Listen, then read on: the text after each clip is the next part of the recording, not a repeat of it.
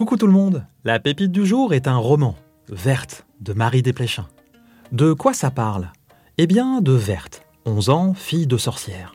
Au grand désespoir d'Ursule, sa maman, Verte ne montre aucun talent pour la sorcellerie. Pire, elle veut être normale. Impuissante, sa mère va donc décider de la confier tous les mercredis à Anastabot, sa grand-mère adorée, pour suivre des cours particuliers. Et les résultats vont vite dépasser les espérances d'Ursule, peut-être un peu trop même.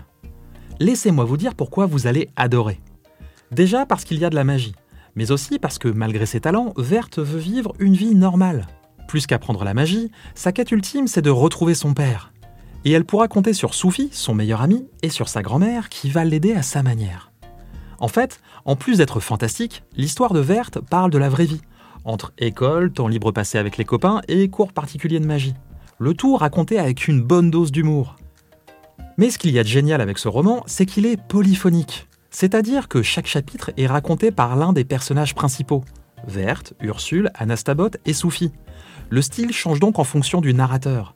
Résultat, c'est incroyablement rythmé, mais surtout, on apprend à mieux connaître les personnages et ça les rend encore plus attachants.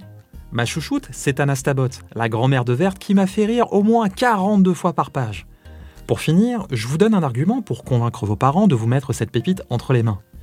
Dites-leur que Verte parle de construction d'identité et de transmission, du poids de la tradition et d'héritage, de l'importance d'échanger et de garder l'esprit ouvert plutôt que d'imposer les choses parce que c'est comme ça et pas autrement. Et ces sujets sont abordés avec un humour bien senti qui rend l'histoire légère et captivante. Si avec ça ils ne sont pas convaincus, Verte est le premier tome d'une trilogie. Les deux suivants s'intitulent Pomme et Mauve. Au fur et à mesure, l'aventure devient plus épique. Chaque tome abordera d'autres thèmes, un peu plus sérieux, à mesure que Verte grandit, un peu comme dans Harry Potter. Et si vous préférez les BD, sachez que chaque tome a été adapté aux éditions Rue de Sèvres et que le dessin de Magali Lehuche est juste extra. Voilà Si je vous ai donné envie de lire Verte, rendez-vous dans votre bibliothèque ou chez votre libraire. Je vous mets toutes les informations dans la description de l'épisode. Je vous embrasse et je vous donne rendez-vous dimanche prochain pour découvrir une nouvelle pépite où il sera question de vie de château.